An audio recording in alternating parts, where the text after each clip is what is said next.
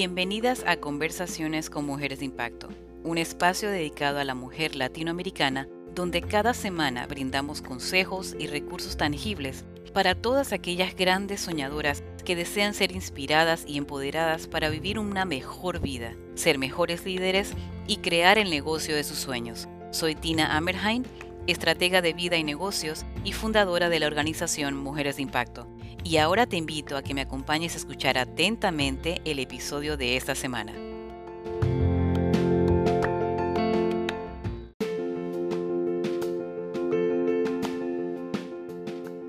El episodio de hoy se trata sobre redes sociales, cómo gestionar tus redes sociales para tu emprendimiento.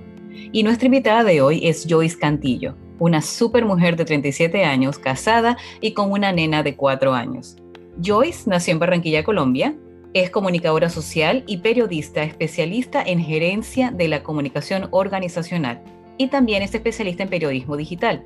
Comienza su camino de emprendimiento hace seis años, cuando inicia una empresa de diseño mobiliario con su esposo y luego hace dos años abre otra empresa de snacks saludables para perros. Actualmente se dedica a capacitar a emprendedores en redes sociales, ayudándolos a gestionar las redes sociales de sus emprendimientos de una manera óptima, a través de talleres, cursos y asesorías. Hola Joyce, ¿cómo estás? Hola, muy buenos días, Tina. Muchísimas gracias por este espacio, por la oportunidad de permitirme estar aquí en tu comunidad. Ay, para nosotros es un placer que estés aquí y te, doy la bienvenida formal a esta comunidad de mujeres de impacto. Cuéntanos un poquito, para comenzar, cuéntanos quién eres tú, quién es Joyce, qué haces, qué te gusta, qué no te gusta. Bueno, Joyce Tantillo es una mujer colombiana, nació en una ciudad del Caribe colombiano que se llama Barranquilla, de donde es Shakira, para ponernos en contexto. Claro. Eh, soy emprendedora, apasionada por lo que hace y bueno, yo diría que demasiado apasionada. me pongo en algo, soy muy terca y hasta que no lo logro, no lo, no lo saco, no estoy tranquila. Entonces, pues básicamente eh, eso es lo que te podría decir que, que soy yo. Bueno, me, encanta y gracias por compartir eso porque creo que eres el digno ejemplo de la mujer que es parte de esta comunidad, ¿verdad? Esposa, madre, emprendedora, apasionada por mejorar su vida y por eso tenemos este espacio para que nos compartas no solamente quién tú eres con tu experiencia, pero también tus conocimientos. Y hoy vamos a hablar un poquito de redes sociales, ¿verdad? Antes de eso, cuéntanos un poquito cómo comenzaste tu proceso de emprendimiento. Bueno, eh, ¿cómo te cuento? A ver, yo creo que soy emprendedora desde muy pequeña, desde que estaba en el colegio. Yo siempre vendía dulces, vendía cosas, trataba después de siempre eh, generar de pronto algún ingreso, ya sea no porque tuviera de pronto la necesidad, sino porque bueno, que para la merienda, que para esto, ¿sí? Eh, siempre fui muy emprendedora en ese sentido. Cuando estuve en la universidad hacía accesorios como billutería, que le dicen, eh, y pues que aprendí de mi mamá porque mi mamá hizo un curso, entonces yo la veía a ella haciendo eso, yo me ponía y ahí hacíamos y nos encargaban las compañeras de la universidad el accesorio y esto. Eh, después, digamos, o sea, yo siempre tuve y a mí siempre me quedó algo muy grabado de un profesor que me dictó clases en la universidad, que decía que nosotros eh, teníamos que ser generadores de empleo y no empleados, que, mm. éramos como esa mentalidad y a mí eso sí me quedó muy grabado. Y bueno, pues eh, como te digo, empecé así con, en el colegio, en la universidad. Luego, pues yo trabajé por varios años como empleada en medios de aquí del país, luego pues en agencias de publicidad. Cuando yo me voy para Buenos Aires, allá yo decido irme a ese país a estudiar, a Argentina, a estudiar periodismo digital, porque vi que era lo que se venía, vi que además acá en Colombia no había un tipo de especialización o maestría o algo enfocado en este tema digital. Y yo veía que eso era lo que en ese momento se veía venir, ¿no? Era como lo que iba a ser la vanguardia en su momento. Entonces decido irme para allá porque pues allá fue donde identifiqué que había este tipo de especialización, empiezo a estudiarla y eh, empiezo a ver un ecosistema emprendedor en, este, en esta ciudad, específicamente Buenos Aires, donde el gobierno de la ciudad en su momento, no sé ahora, hacía muchas cosas enfocadas en motivar a los emprendedores a capacitarse. Hice varios cursos de emprendimiento, hice, pues estuve en cuanto curso que había, como eran gratuitos, yo los aproveché al máximo. Eh, y bueno, cuando yo, eh, estando en Argentina, yo conocí a mi esposo allá, mi esposo es colombiano, nos casamos, quedamos embarazados, eh, yo le emprendí un poco esa venita, ese, ese gusto del emprendimiento a mi esposo y cuando regresamos, regresamos con esa idea de poder crear algo nuestro, sobre todo porque traíamos una bebé en camino y decíamos, ay no, eso de tener que estar pidiendo permiso, que, que, para llevar a la niña al médico, que esto, que lo otro, no, no queríamos eso. Y bueno, se, se dieron las cosas, al comienzo fue difícil, pues mi esposo tenía una idea de, de montar una ferretería donde venden materiales, de y todas estas cosas. Eh, su papá le dio el dinero para que invirtiera en este negocio, pero realmente pues nos dimos cuenta que eso no era lo que vimos que no nos gustó. Duramos solamente cuatro meses con este negocio eh, y después dijimos, bueno, ¿qué hacemos? No teníamos recursos económicos, tuvimos que recurrir a, de pronto a vender que unas chatarras y unas cosas viejas para, para poder comprar, digamos, la leche del bebé, la todos estos gastos y nos tocó fuerte porque pues no teníamos dinero. Y bueno, fue bastante duro, pero eh, yo le dije a mi esposo, oye, pero ¿por qué no hacemos una empresa de muebles? Cuando él, yo le digo eso, él me dice, pero ¿cómo así? Si no tenemos, o sea, no hay plata, no hay esto. Yo le dije, pero tú eres diseñadora industrial, diseña tu mueble. Yo soy comunicadora, soy community manager.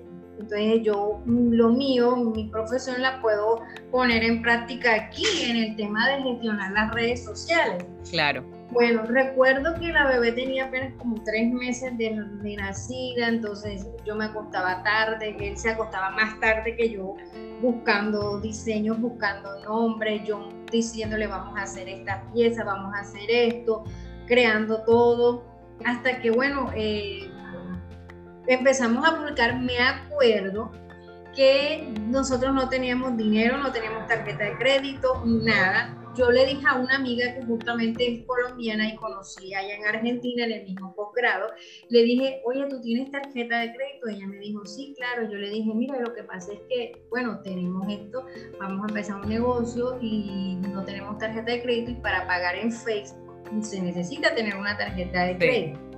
Entonces nosotros no tenemos. ¿Será que tú me puedes prestar tu tarjeta? Eh, me dijo, claro que sí. Me acuerdo que yo pagué la primera pauta en Facebook fueron de 50 mil pesos colombianos.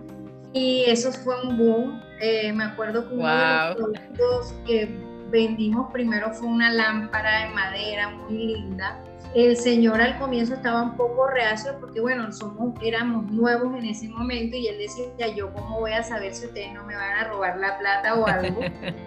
Y pues nosotros le explicamos, le dijimos que íbamos a su casa, me acuerdo, nosotros para todos lados, cuando visitábamos eh, clientes y eso, íbamos con la bebé, porque no teníamos con quién dejarla, íbamos con la bebé para arriba y para abajo, fuimos con la bebé, le dijimos, miren, nosotros somos emprendedores, tenemos este negocio, esto de lo que vivimos. Y bueno, el señor ahí nos dio el primer, el abono de 50% para, para hacer el mueble, para hacer la lámpara mi esposo en su momento tenía la idea de tercerizar el servicio de fabricación de muebles, no hacerlo él. Pero ¿qué pasó? No conseguimos a alguien que nos hiciera esa lámpara. Todos los carpinteros decían que estaban ocupados, que la entregaban en no sé cuánto tiempo. Y mi esposo dijo, ¿y ahora qué hago? Ya vendimos la lámpara y ahora qué hacemos. Sí. Él tiene un tío que es carpintero y él le dijo a su tío, el tío le dijo, mira, yo no te puedo ayudar porque tengo bastante trabajo, pero vente, aquí tienes todas las máquinas, tienes todo, yo te explico y tú hazla. Así fue. Mi esposo terminó haciendo la lámpara, la entregamos, el cliente quedó súper feliz con el producto. Me acuerdo que incluso dijo que le hubiera, que él le dijo a mi esposo como que, oye, me gustaría invertir en su negocio. Wow. Oye, pero qué maravilla de historia. Has hablado de retos, has hablado de, de algo que todas nosotras y muchas de las mujeres que están aquí pasan, de que somos madres y qué hacemos, cómo vamos a vender, cómo vamos a ser emprendedores si tenemos que estar pendientes de nuestros hijos y llevarlos para acá. Me encanta que hayas dicho todo esto porque eres lo que tú pasaste lo pasan muchas personas y lo has logrado. Y esos retos de que, bueno, yo no sé quién, la va, a, quién va a ser la lámpara, ¿verdad? Y, y, buscar la manera. De eso se trata creo que el emprendimiento. Hay que buscar la manera siempre de seguir adelante y de progresar porque van a haber retos. El emprendimiento no es fácil. La persona que dice que emprender es fácil nunca lo ha hecho. Entonces, ¿verdad? Me encanta que hayas compartido eso y, y la verdad es que es, impresionante porque yo sé que muchas mujeres que están escuchando el episodio de hoy se van a sentir identificadas contigo. Eh, y también inspiradas, porque hay muchas mujeres como tú que se presentan muchos retos y dicen, ay no, ya mejor me rindo, lo dejamos así. Y eso no fue lo que pasó. Ahora, dentro de todos los retos que tú mencionaste, ¿cuál tú crees que fue el más fuerte o el que te enseñó más de lo que es ser emprendedor? Bueno, para mí personalmente un reto grande fue eh, eh, que estábamos empezando con el negocio y que yo tenía un bebé tan pequeño, una bebé pequeña, además de eso tenía que ocuparme de los quehaceres del hogar, entonces era repartir el tiempo. Cuando nosotros empezamos a hacer la pauta y todo eso se fue creciendo como una bola de nieve, el teléfono no paraba de sonar, eh, o sea, eran muchas cosas que yo decía, Dios mío, ayúdame porque es tanta cosa que yo decía, Dios mío, ¿será que yo cojo con todo esto? Porque pues yo era la que manejaba a los clientes, hacía las ventas, mi esposo arriba en una azotea de la casa donde vivíamos, era haciendo los muebles, diseñando, o sea, mi esposo se volvió así de flaquito y un estrés grande porque todo esto se fue creciendo de una manera que quizás no esperábamos, es cuando ya decidimos buscar un colaborador y esta cosa para que lo ayudara a armar muebles y todo. Y yo creo que, bueno, el reto más grande fue hacer o crear una empresa sin dinero. Eh, yo sé que hay muchos emprendedores o personas que quieren emprender que quizás se han, han dicho, ay, yo quisiera tener una empresa de algo y esto, pero no puedo porque no tengo plata pero yo, yo creo que sí se puede. Yo creo que sí se puede porque si nosotros pudimos, o sea, si yo pude, tú también puedes, porque, claro. porque tú no eres menos que yo ni yo soy más que tú. O sea, si yo lo pude lograr, tú también. Hoy en día contamos con plataformas digitales como Facebook, como Instagram, como YouTube, LinkedIn, eh, TikTok ahora, o sea, son plataformas que, no, que, que, en su momento hace tiempo atrás no existían y que hoy en día estas plataformas nos ayudan mucho a dar mucha visibilidad, a poder llegar a lugares inimaginables.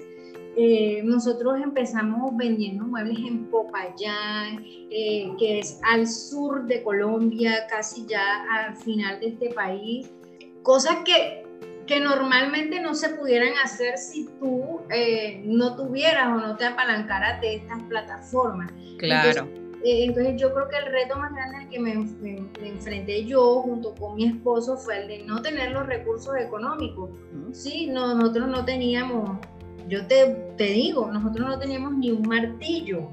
Wow. Todo lo que teníamos era prestado. Eh, mi suegro que nos unas herramientas, el cuñado de mi esposo nos prestó el compresor para pintar los muebles, o sea, todo fue prestado. Eh, trabajábamos, armábamos los muebles en, la azotea que viene siendo como, como el patio de la casa, donde, donde uno cuelga la ropa cuando la lava y todo eso. Entonces era un espacio súper reducido que tenía que compartirse cuando tú lavabas la ropa, y estaba la ropa y estaban los muebles. O sea, ustedes sacaron de, de lo que tenían, sacaron la forma, hicieron, hicieron lo posible para salir adelante. Y eso es, qué bonito ejemplo. La verdad es que me, me encanta escuchar esta historia que me estás contando porque, porque demuestra de que las cosas no son fáciles y cuando uno tiene la pasión de hacerlo, o cuando no tienes opción de más nada, porque a veces eso es lo que empuja, ah, te toca pedir prestado, te toca pedir ayuda, te toca hacer muchísimas cosas que muchas de las personas que nos escuchan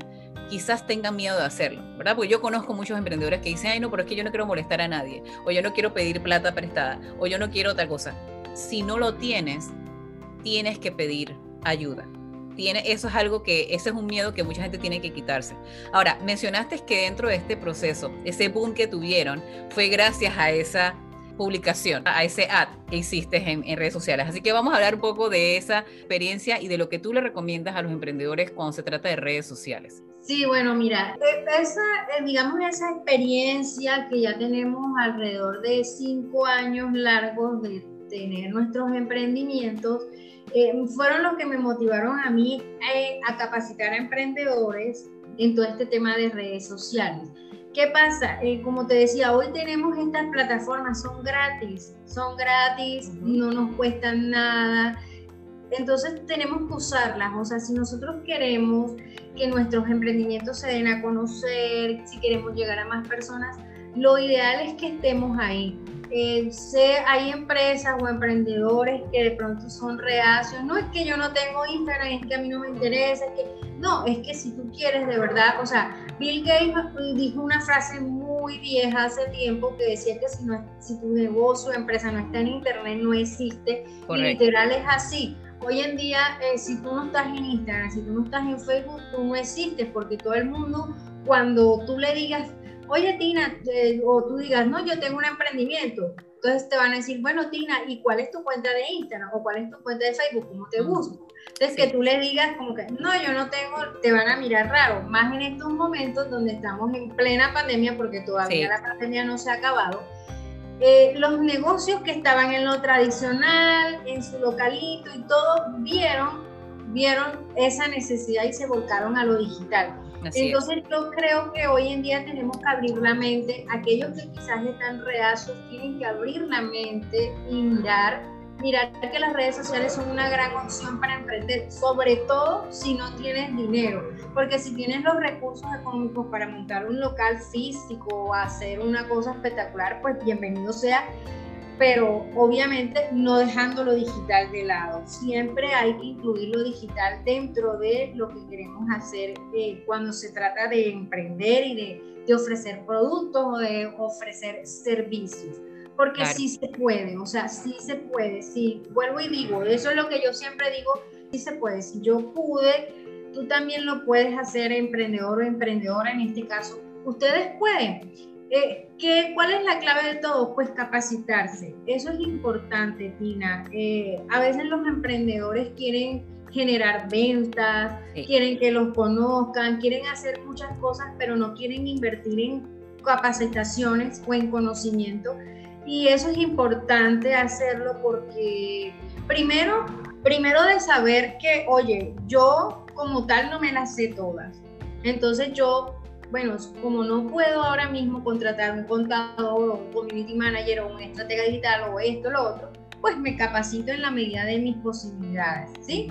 Porque además de eso, eso me va a servir a mí como persona y le va a servir a mi emprendimiento para que avance y crezca. Como segunda medida, si tú tienes los recursos económicos, pues delega, contrata a una persona que te pueda ayudar en eso. No pretendas hacerlo tú todo, porque yo he conocido casos de emprendedores que quieren hacerlo todos ellos y terminan fundiéndose físicamente, ¿no? Porque no te da para tanto. Y esos emprendedores también son de los que te dicen, bueno, sí, yo estoy haciéndolo todo y tienen la pasión y tienen la emoción y tienen toda la motivación de hacerlo, pero llega un punto en que si estás creciendo tan rápido y necesitas seguir haciendo cosas, ya no va a haber más tiempo y no va a haber más energía. Y te dicen, pero es que yo no tengo plata para, para contratar a nadie. Y esta es la parte, es un poco delicado para muchas personas. Y yo lo entiendo porque yo también estuve en esa posición, en que yo decía, yo lo voy a hacer todo porque no tengo dinero. Pero si no contratas, si no delegas o si no haces canjes, porque hay otra forma, haces canjes de servicio con otras personas, no vas a crecer. No vas a crecer a la velocidad que quieres. Puedes hacerlo tú solo, pero te va a tomar 10 años en vez de tomarte dos. ¿Verdad? Entonces es importante lo que mencionas porque hay que delegar. Llega un punto en que las redes sociales es un trabajo de tiempo completo. Realmente, si lo quieres hacer de verdad y con fuerza, puede ser un trabajo de tiempo completo, pero ¿qué pasa cuando tú estás también creando productos? Estás haciendo también entrenamiento, digamos que eres entrenadora, capacitadora, y tú tienes que ir a, a invertir un día de tu, de tu semana para entrenar a otras personas quién va a, quién va a, encargarse de tus redes sociales, de, de, tus ventas, de todo lo demás. Entonces hay muchas cosas que son, están incluidas dentro del emprendimiento, pero regresando a las redes sociales, es tan importante y, y como tú dices, son gratis, usémoslas. ¿Cómo lo usamos correctamente? Cuéntame cuáles son tres consejos básicos que tú les das a los emprendedores para que utilicen las redes sociales de la manera correcta y tengan, y tengan resultados o beneficios de ellas? Redes sociales hay muchas y quizás algunas que uno ni conoce. Tenemos Facebook, tenemos Instagram, tenemos LinkedIn, tenemos YouTube. Lo que yo siempre les recomiendo a los emprendedores o personas, ya sean marcas personales o empresas o emprendimientos, es que no pretenden estar en todas las plataformas, porque como tú bien lo has dicho, gestionar redes sociales lleva de mucho tiempo y responsabilidad. A medida incluso de que va creciendo tu comunidad de seguidores, también va creciendo tu responsabilidad. Entonces, lo primero es que tú identifiques por qué quieres estar en redes sociales. Bueno, yo porque quiero estar en Instagram, yo porque quiero estar en Facebook. Segundo, tienes que identificar o tener claro quién es tu seguidor ideal o tu cliente ideal. Bueno, ¿a quién me quiero dirigir? Esa persona a la que yo me quiero dirigir estará en LinkedIn o estará en Facebook o estará en Instagram. Porque, por ejemplo, vamos a hacer un ejemplo aquí rápido. En Facebook, eh, la mayoría de personas que están en Facebook son personas ya grandes, personas de a partir de 40 y pico, 48 años, 50 años, ¿sí? Eh, que ya se han familiarizado un poco más con esta plataforma. En Instagram hay gente un poco más joven, eh, gente por ahí de 20 y pico de años, de 30 y pico máximo, ¿no? Gente un poco más joven, de pronto con mi edad, tu edad y esto. Entonces, si mi producto está enfocado en personas mayores de 45 años, bueno, voy a mirar. Claro. es posible que estén en Facebook.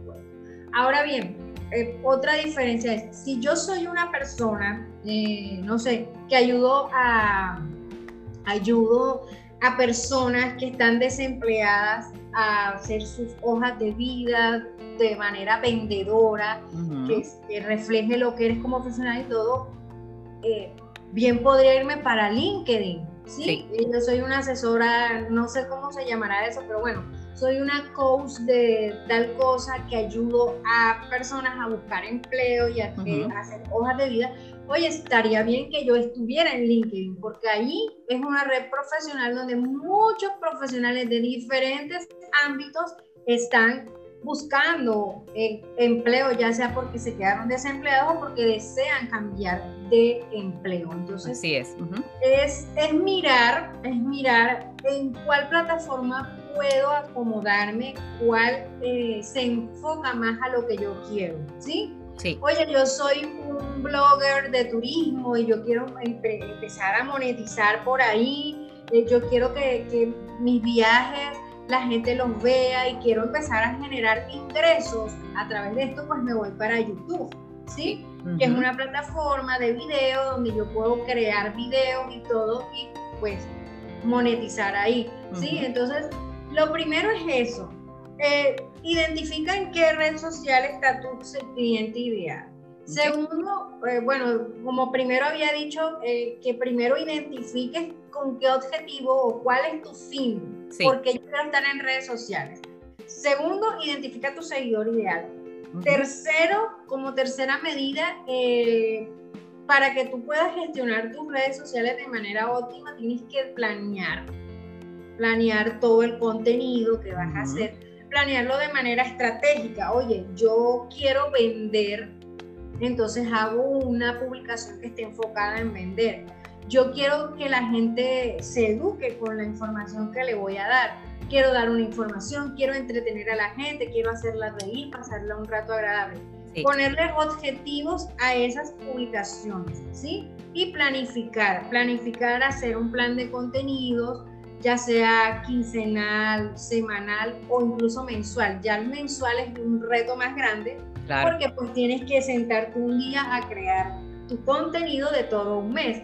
Pero claro, y eso tiene su beneficio, que tomas un solo día y armas todo el mes, ¿verdad? Claro, claro. Pero si eres una persona que de pronto te cuesta mucho, que apenas estás empezando en este tema, pues te recomiendo que planifiques por lo menos el de una semana eh, para que eso, eso que pasa, tú puedes programar el contenido, hay herramientas, hay una que se llama Creator Studio, que es una plataforma de Facebook, es gratis, ni siquiera tienes que pagar, te permite programar contenido para Instagram y para Facebook. ¿sí? Entonces Tú, tú, tú creas tu contenido de una semana o de un mes o de 15 días y tú agarras todo en una tabla de Excel y todo lo organizas.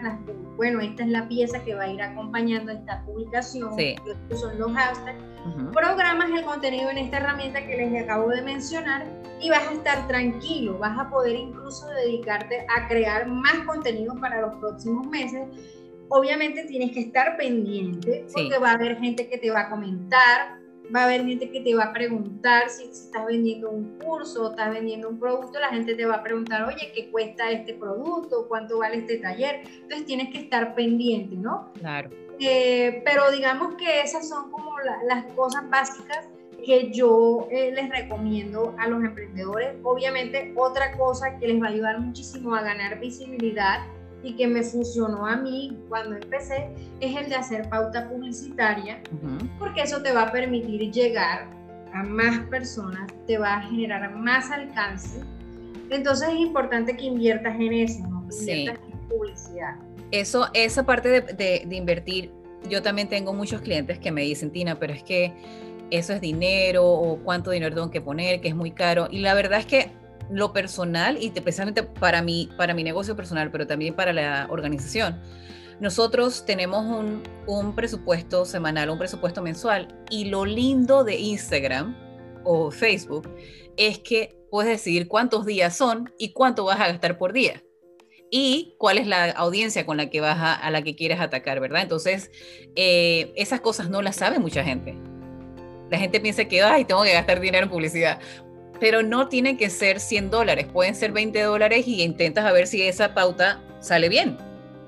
Claro que sí. Eh, eh, lo bueno de la pauta digital frente a la pauta tradicional que conocemos en radio, que conocemos en televisión o que conocemos físicamente en vallas publicitarias es que es súper económico y que lo que has dicho tú vas a llegar a la audiencia que tú quieres, porque si tú contratas una valla publicitaria en, no sé, en Times Square, pues ahí la va a ver todo el mundo, pero quizás no la va a ver la gente a la que tú quieres que la vea.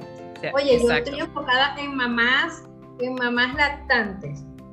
Entonces yo pongo la publicidad ahí y en Times Square va mucha gente, van jóvenes, ancianos, eh, de todo, o sea, millennials, baby boomer, va de toda clase de gente, ¿sí? Entonces, si tú haces una pauta digital en Facebook o en Instagram, tú vas a, tú vas a decir, miren, yo quiero que esta publicidad la vean solamente las mamás gestantes, las que tienen bebés entre 6 y un año. Exacto. Entonces es más específico y es súper económico, es súper económico. Tú puedes desde 10 eh, dólares, 5 dólares, o sea, y tú puedes decir, yo quiero que esta publicidad la vean por 8 días, por 5 días. Lo ideal, lo ideal es que sea de una semana, claro. Para que funcione pero tú puedes ponerle presupuesto, tú puedes decirle, Facebook, mira, yo quiero que esta pauta dure cinco días, tanto días, de que empiece a rodar desde esta hora hasta esta hora.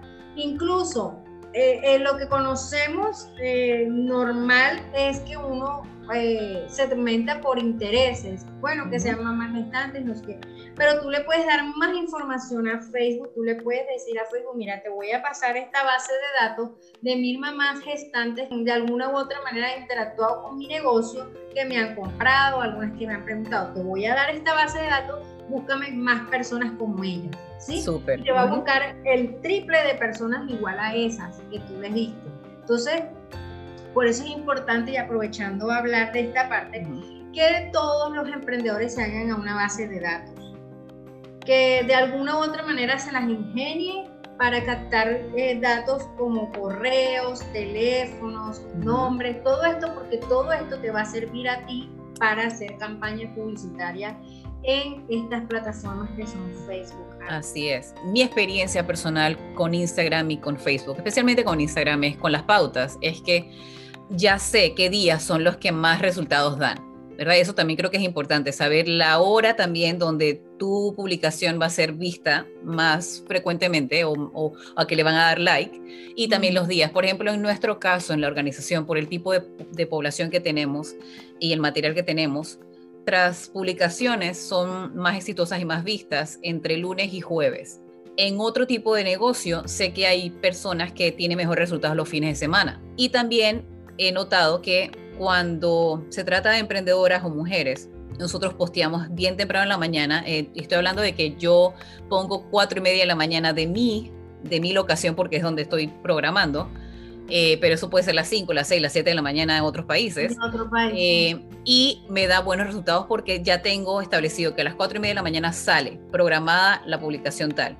Y, le, y menciono esto y quiero que me, me, comentes acerca de cuáles son las horas mejores o los días que tú sabes que para emprendedores, indistintamente del tipo de, de negocio que tengan, tú notas que son mejores y que para que nuestra audiencia sepa, sabes que mejor voy a pautar o voy a publicar a tales horas para que haya más movimiento en, mi, en mis redes? Bueno, a mí esa pregunta me la hacen siempre mucho en charlas, en las capacitaciones que doy y siempre mi respuesta es depende. Depende porque cada cuenta de Instagram, si bien Instagram es una misma plataforma, la tuya es, igual a la mía, tu cuenta de Instagram o tu audiencia es totalmente distinta a la mía, ¿sí? Tiene un comportamiento diferente. Entonces, depende de de muchos factores. Depende de, oye, si son emprendedores, seguramente ellos eh, temprano en la mañana es que revisan su cuenta. O sea, depende mucho. Eh, yo lo que siempre les recomiendo a las personas es que revisen sus estadísticas. Instagram, eh, obviamente tienes que tener una, un perfil de empresa para poder acceder a estas estadísticas. Si tú tienes tu Instagram como perfil personal, no vas a poder acceder a él. Entonces, una vez tú tengas este perfil, tú vas a poder acceder a estas estadísticas que te van a indicar quizás que a las 11 de la mañana o 12 del mediodía es una buena hora. Un martes, eh, por ejemplo, te puede salir martes, te va a salir que el pico de hora de tu audiencia conectada es a las 12 del mediodía, entonces estaría bien que lo hicieran. Ojo, eh, lo, o sea, está bueno que tú revises esto pero yo también eh, em, le digo a la gente como que no sean tan, tan específicos con el tema de las estadísticas, prueben. Algo que siempre digo es que todo este tema de marketing digital y redes sociales es de prueba y error. Sí. ¿sí? A veces yo te puedo decir a ti, no, mira, Tina, yo te recomiendo que tú hagas esto y esto que seguro vas a, a vender y vas a tal. Pero es posible que no te funcione, es posible que le funcione a otro, ¿sí? sí entonces, lo que te funciona a ti quizás no me funciona a mí. Entonces, eh, ¿qué, ¿qué, es lo que yo recomiendo que prueben? Prueben publicando un sábado a las 11 de la mañana a ver qué tal les va. Si ven que no tienen ningún tipo de interacción, no hay ningún like, no hay ningún comentario, Puede ser, primero, porque lo que tú estás publicando no le gusta a la gente, no conecta, porque esto es importante y esto es lo que llamamos contenido de valor. O segundo, puede ser que ese horario no es un horario recomendable. ¿sí? O sea, hay que mirar estos dos factores, porque pueden haber personas que me digan, y ha pasado, ay, yo es que yo publico y a la gente no, no comenta, no dice nada. Oye, debe ser que a la gente no le gusta lo que tú estás publicando. Entonces lo que tú dices es, realmente es probar, intentar durante una semana tratar de ver qué horas distintas, días distintos, también el contenido de, de, lo que estás publicando, para, para evaluar qué es lo que más le gusta a tu comunidad, ¿verdad? Claro que sí, eh, esto es de prueba y error, tienes que ir probando. Mira que a mí me pasa algo. Eh, yo tengo la empresa de diseño de muebles y yo publicaba muchísimos tips y cosas de decoración, tendencias y todo, y la gente le gustaba, lo guardaba y todo. Pero después hice, he hecho un experimento, por así decirlo, desde, que, desde el año pasado que hice un entrenamiento con una estratega de marketing digital importante que se llama Vero Ruiz del Viso, no sé si la has escuchado.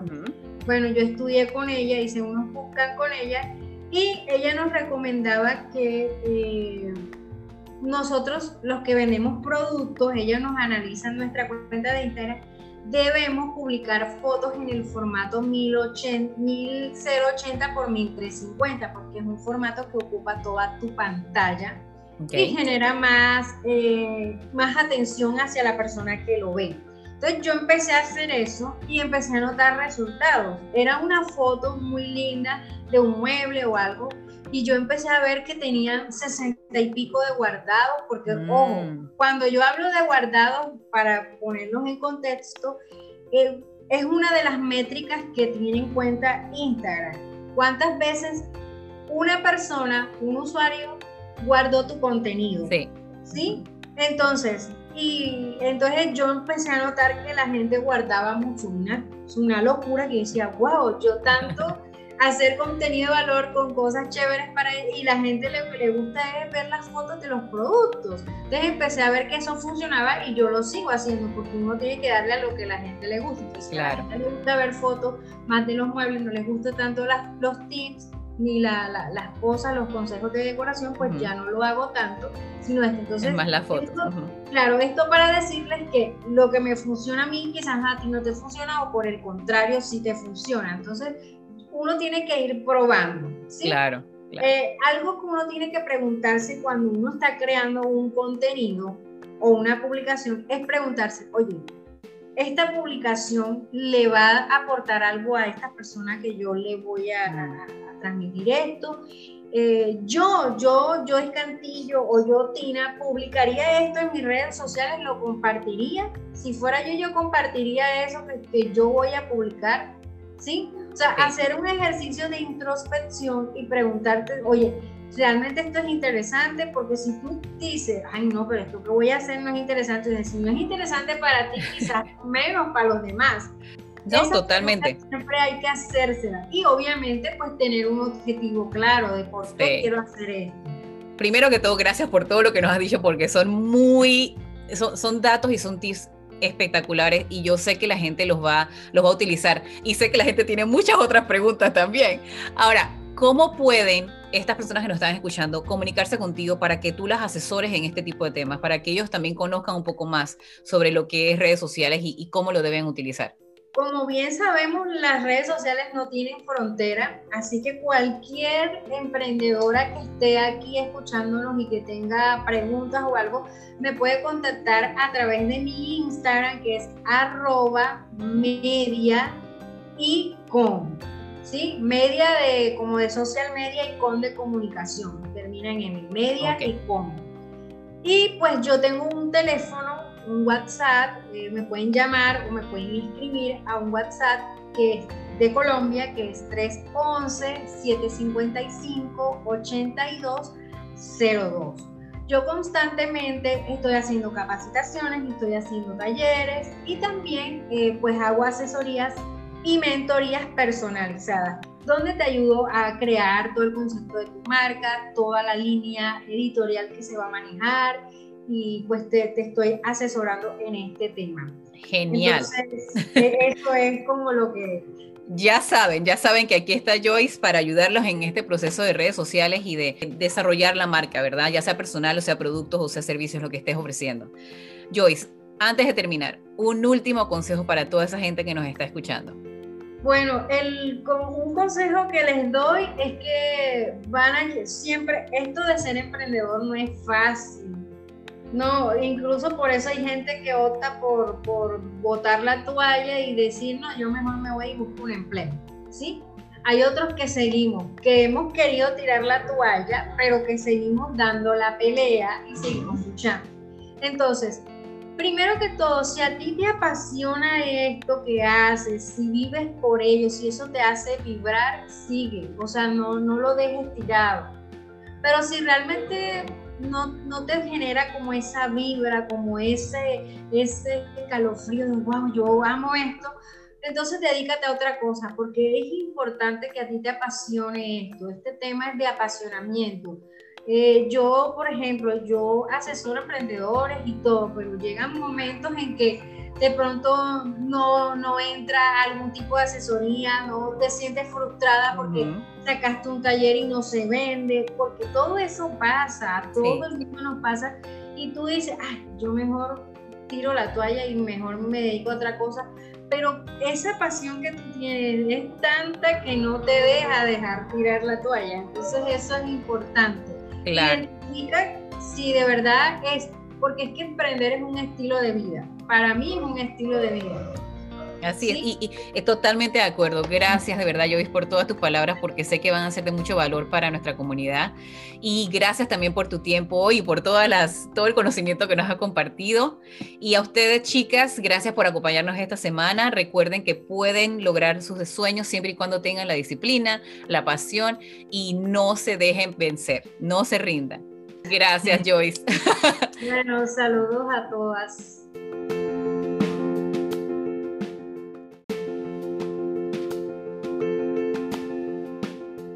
Gracias por acompañarnos en este episodio. Estoy segura que esta información ha sido muy valiosa y va a ser de mucho beneficio para ustedes. Les recuerdo que nos sigan en nuestras páginas de redes sociales, en Instagram y en Facebook nos pueden encontrar como Mujeres de Impacto. Recuerden chicas, ustedes son mujeres de impacto y pueden lograr lo que se proponen. En nombre mío y de todo el equipo de nuestra organización, les deseamos una hermosa y productiva semana y las esperamos la próxima semana con un nuevo episodio de Conversaciones con Mujeres de Impacto.